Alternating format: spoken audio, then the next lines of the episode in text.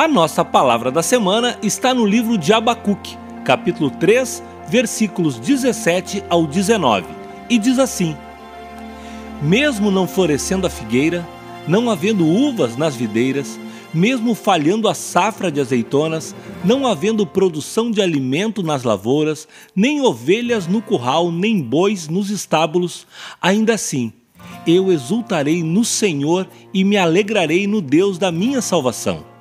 O Senhor soberano é a minha força. Ele faz os meus pés como os do servo. Ele me habilita a andar em lugares altos. Mesmo que tudo esteja dando errado, mesmo que pareça impossível uma solução, mesmo que tudo diga que não, ele pode dizer sim. Deus é soberano. É único e sua palavra é verdadeira e eficaz. Contra toda lógica, andando no sentido oposto da racionalidade humana, ele traz soluções onde não há solução e abre portas onde não existem portas. Se sua mesa está vazia, ele pode enchê-la. Se a enfermidade não tem mais jeito aos olhos humanos ou se a separação é inevitável, são sim insolucionáveis para nossa pequena força, mas plenamente possível ao Deus que tudo pode.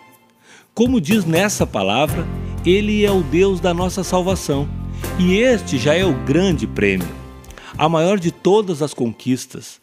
Somos vencedores em Cristo, e nele e por Ele fomos salvos. Mas Ele é um Deus de milagres que nos leva a lugares onde nossas forças jamais nos levariam.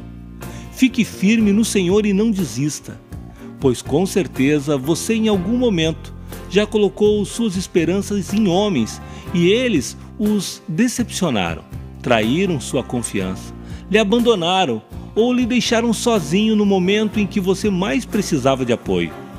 Não fique triste. É assim, a vida é assim. Nós somos assim. Humanos, pecadores, incapazes de atingir a expectativa das pessoas ao nosso redor. Uns mais, outros menos, mas todos, todos nós em algum momento decepcionamos ou somos decepcionados. Esperamos a recompensa, ou pelo menos esperamos, de quem não pode suprir nossas necessidades, por ser só mais um, igual a nós. Ajude, ampare, cuide, mas não espere retorno. Jesus curou dez leprosos, mas somente um voltou para agradecer. Cuide de dez, sem esperar que algum volte. Mas entregue sua esperança no Senhor e tenha certeza que terá o melhor.